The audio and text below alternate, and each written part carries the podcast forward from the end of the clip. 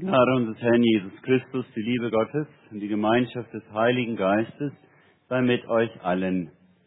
Amen. Mit der alttestamentliche Lesung für diesen dritten Sonntag nach Epiphanias, wie sie aufgeschrieben steht im zweiten Königebuch im fünften Kapitel. Naaman, der Feldhauptmann des Königs Naram, war ein trefflicher Mann, vor seinem Herrn und Diet gehalten. Und durch ihn gab der Herr den Aramäern den Sieg. Er war ein gewaltiger Mann, jedoch aussätzig. Aber die Kriegsleute der Aramäer waren ausgezogen und hatten ein junges Mädchen weggeführt aus dem Lande Israel, die war im Dienst der Frau Naamans. Sie sprach zu ihrer Herren, ach, dass mein Herr wäre bei dem Propheten in Samaria. Der könnte ihn von seinem Aussatz befreien. Da ging Naaman hinein zu seinem Herrn und sagte es ihm an und sprach, so und so hat das Mädchen aus dem Lande Israel geredet. Der König von Aram sprach, so zieh hin. Ich will dem König von Israel einen Brief schreiben.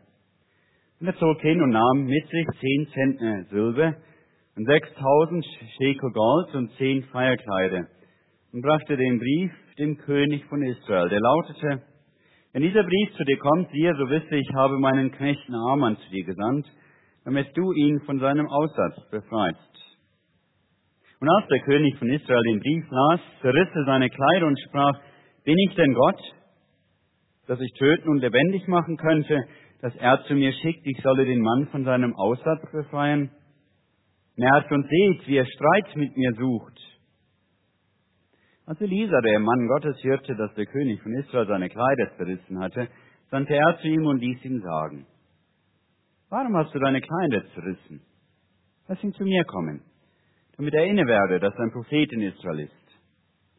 So kam Naaman mit Rossen und Wagen und hielt vor, den, vor der Tür am Hause Elisas. Da sandte Elisa einen Boten zu ihm und ließ ihn sagen, geh hin und wasch dich siebenmal im Jordan, so wird dir dein Fleisch wieder heil und du wirst rein werden. Da wurde Naaman zornig und zog weg und sprach, ich meinte, er selbst sollte zu mir herauskommen und hertreten und den Namen des Herrn seines Gottes anrufen und seine Hand über der Stelle bewegen und mich so von dem Aussatz befreien. Sind nicht die Flüsse von Damaskus, Abana und Papa besser als alle Wasser in Israel, so dass ich mich in ihnen waschen und rein werden könnte? Und er wandte sich und zog weg im Zorn. Da machte sich sein Diener an ihn heran, redeten mit ihm und sprach, lieber Vater, wenn dir der Prophet etwas Großes geboten hätte, würdest du es nicht tun? Wie viel mehr, wenn er zu dir sagt, wasche dich, du wirst rein. Da stieg er ab und tauchte unter im Jordan siebenmal, wie der Mann Gottes geboten hatte. Und sein Fleisch wurde wieder heil, wie das Fleisch eines jungen Knaben. Und er wurde rein. Und er kehrte zurück zu dem Mann Gottes samt seinem ganzen Gefolge. Und als er hinkam, trat er vor ihn und sprach, siehe, nun weiß ich, dass kein Gott ist in allen Landen außer in Israel. So nimm nun eine Segensgabe von deinem Knecht. Elisa aber sprach, so wahr der Herr legt, vor dem ich stehe. Ich nehme es nicht. Und er nötigte ihn, dass er es nehme, aber er wollte nicht. Da sprach Naaman, wenn nicht, so könnte doch deinem Knecht gegeben werden von dieser Erde eine Last, so viel zwei Maultiere tragen. Denn dein Knecht will nicht mir an den Göttern Brandopfer und Schlachtopfer darbringen, sondern allein dem Herrn. Nur darin wolle der Herr deinem Knecht gnädig sein. Wenn mein Herr in den Tempel Rimnons geht, um dort anzubeten und er sich auf meinen Arm lehnt und ich auch anbeten muss, wenn er anbetet im Tempel Rimmons, dann möge der Herr deinen Knecht vergeben. Er sprach zu ihm, zieh hin mit Frieden. Lasst uns beten. Vater im Himmel, sende uns deinen Geist und mach es hell in unserem Leben durch dein Wort. In Jesu Namen. Amen.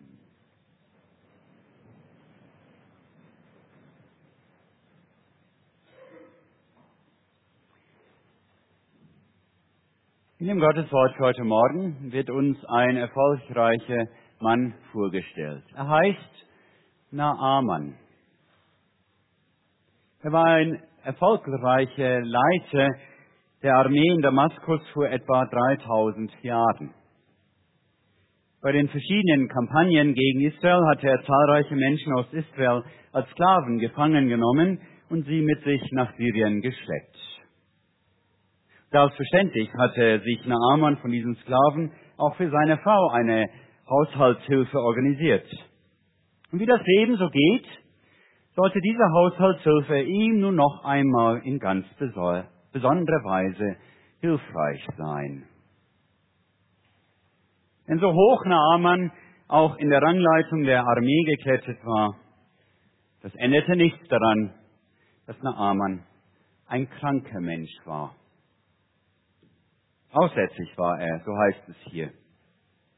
Damit kann auch nicht die Lepra gemeint sein, die haben erst einige hundert Jahre später die Soldaten Alexanders des Großen nach Israel und Syrien importiert.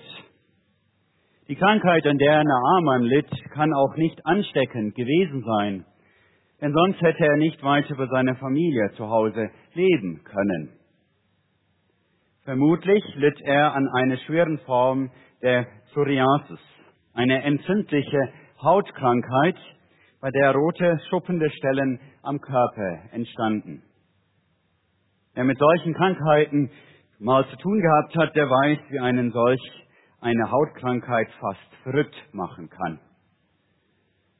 Wie man da gerne auf alle Ehrentitel verzichten würde, wenn es einen nicht die ganze Zeit überall am ganzen Körper jucken würde. Keinen Arzt gab es in Syrien, der diese Krankheit heilen konnte. Naaman wusste nicht mehr weiter. Doch da auf einmal meldet sich seine Sklaven. Sie kennt einen bei sich zu Hause in Israel, der Naaman helfen könnte. Es ist ein Prophet, der im Auftrag Gottes Israels Dinge tun kann, die sonst kein Arzt tun konnte. Das lässt sie dem Naaman sagen. Und daher lässt sich, man glaubt es kaum, wahrscheinlich weil er sonst keinen Rat mehr weiß, darauf ein. Der Weg zum Gott Israels fängt mit dem Zeugnis einer israelitischen Sklaven an. Auch du, lieber Mitchrist, kommst mit ganz unterschiedlichen Menschen in Berührung. Sei es in der Schule oder an der Uni, sei es am Arbeitsplatz oder im Kreise deiner Freunde, haben die schon von dem Vater Jesu Christi gehört? Kennen sie den Retter, der uns erschienen ist? Sag nicht, du bist zu klein, sag nicht, du bist zu unbedeutend.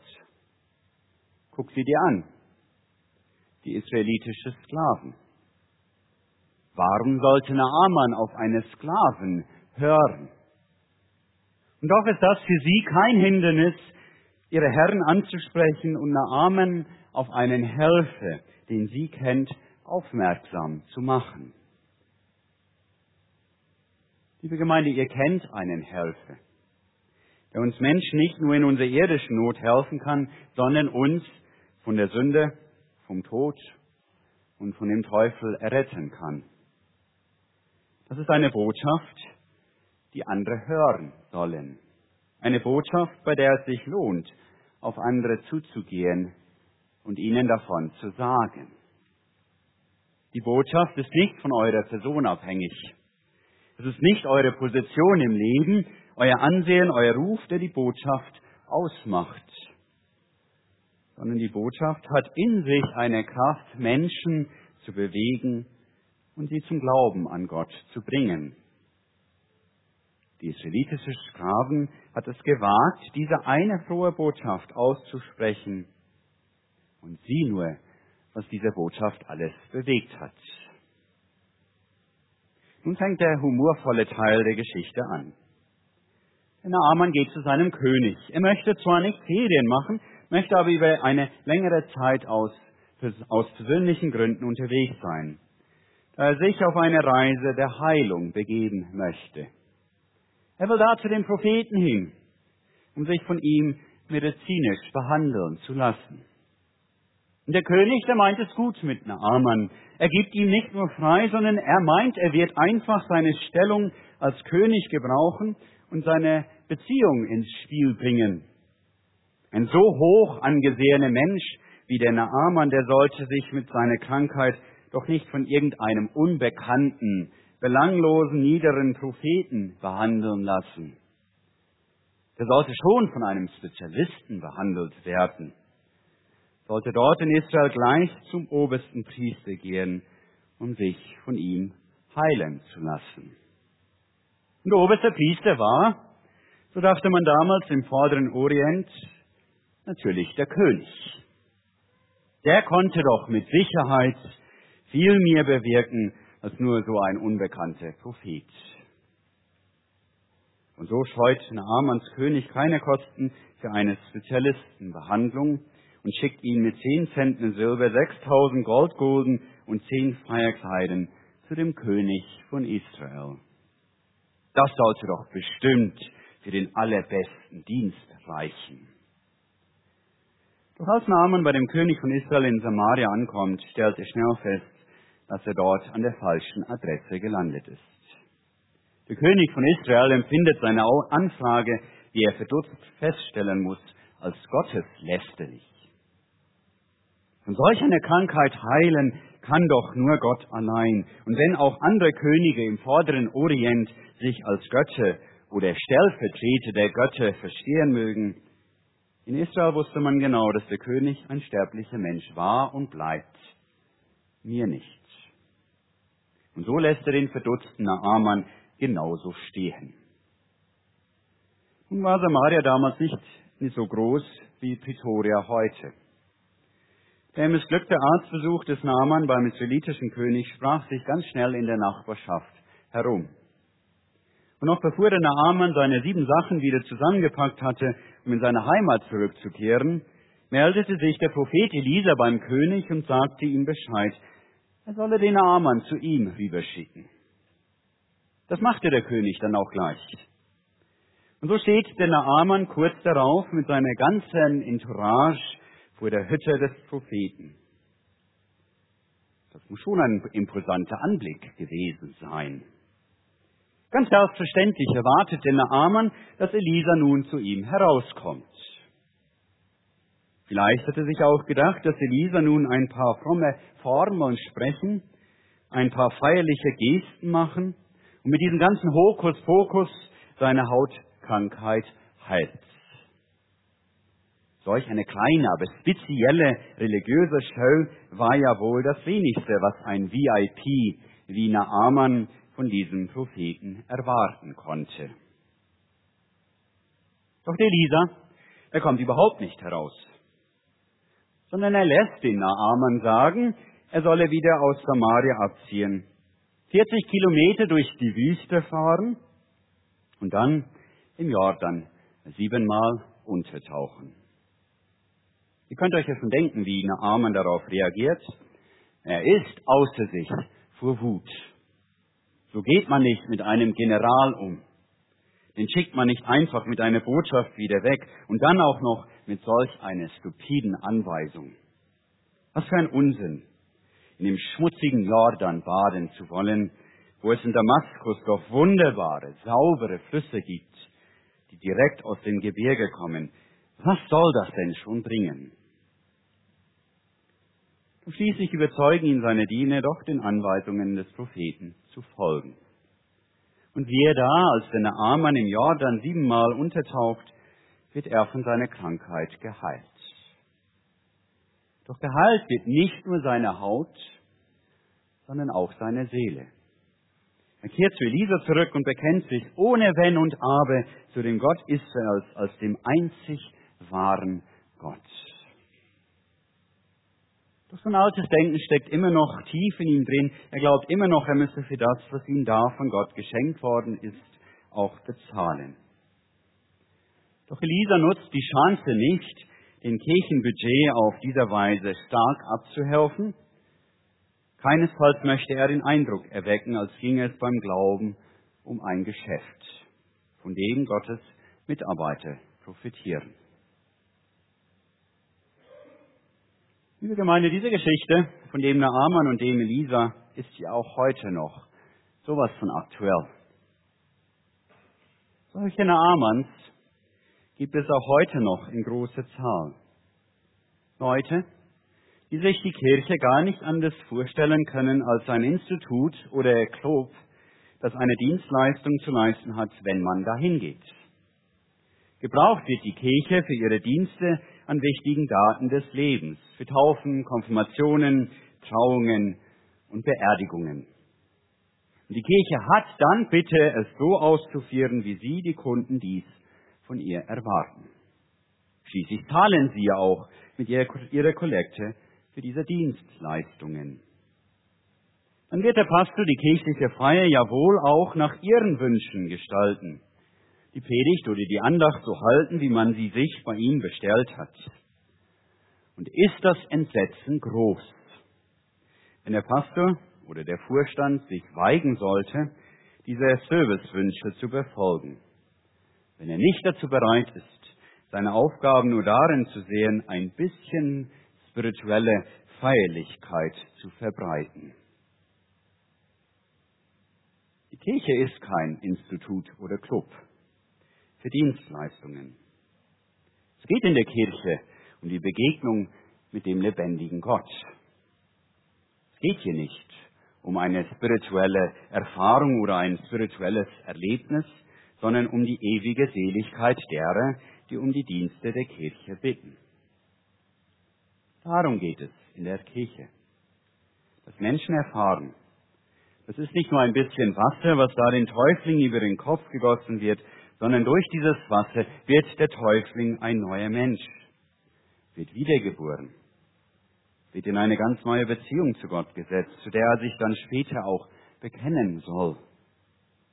Darum geht es in der Kirche, dass Menschen erfahren, Gott gebraucht scheinbar lächerliche Zeichen wie Brot und Wein, um dadurch ganz Großes zu schenken.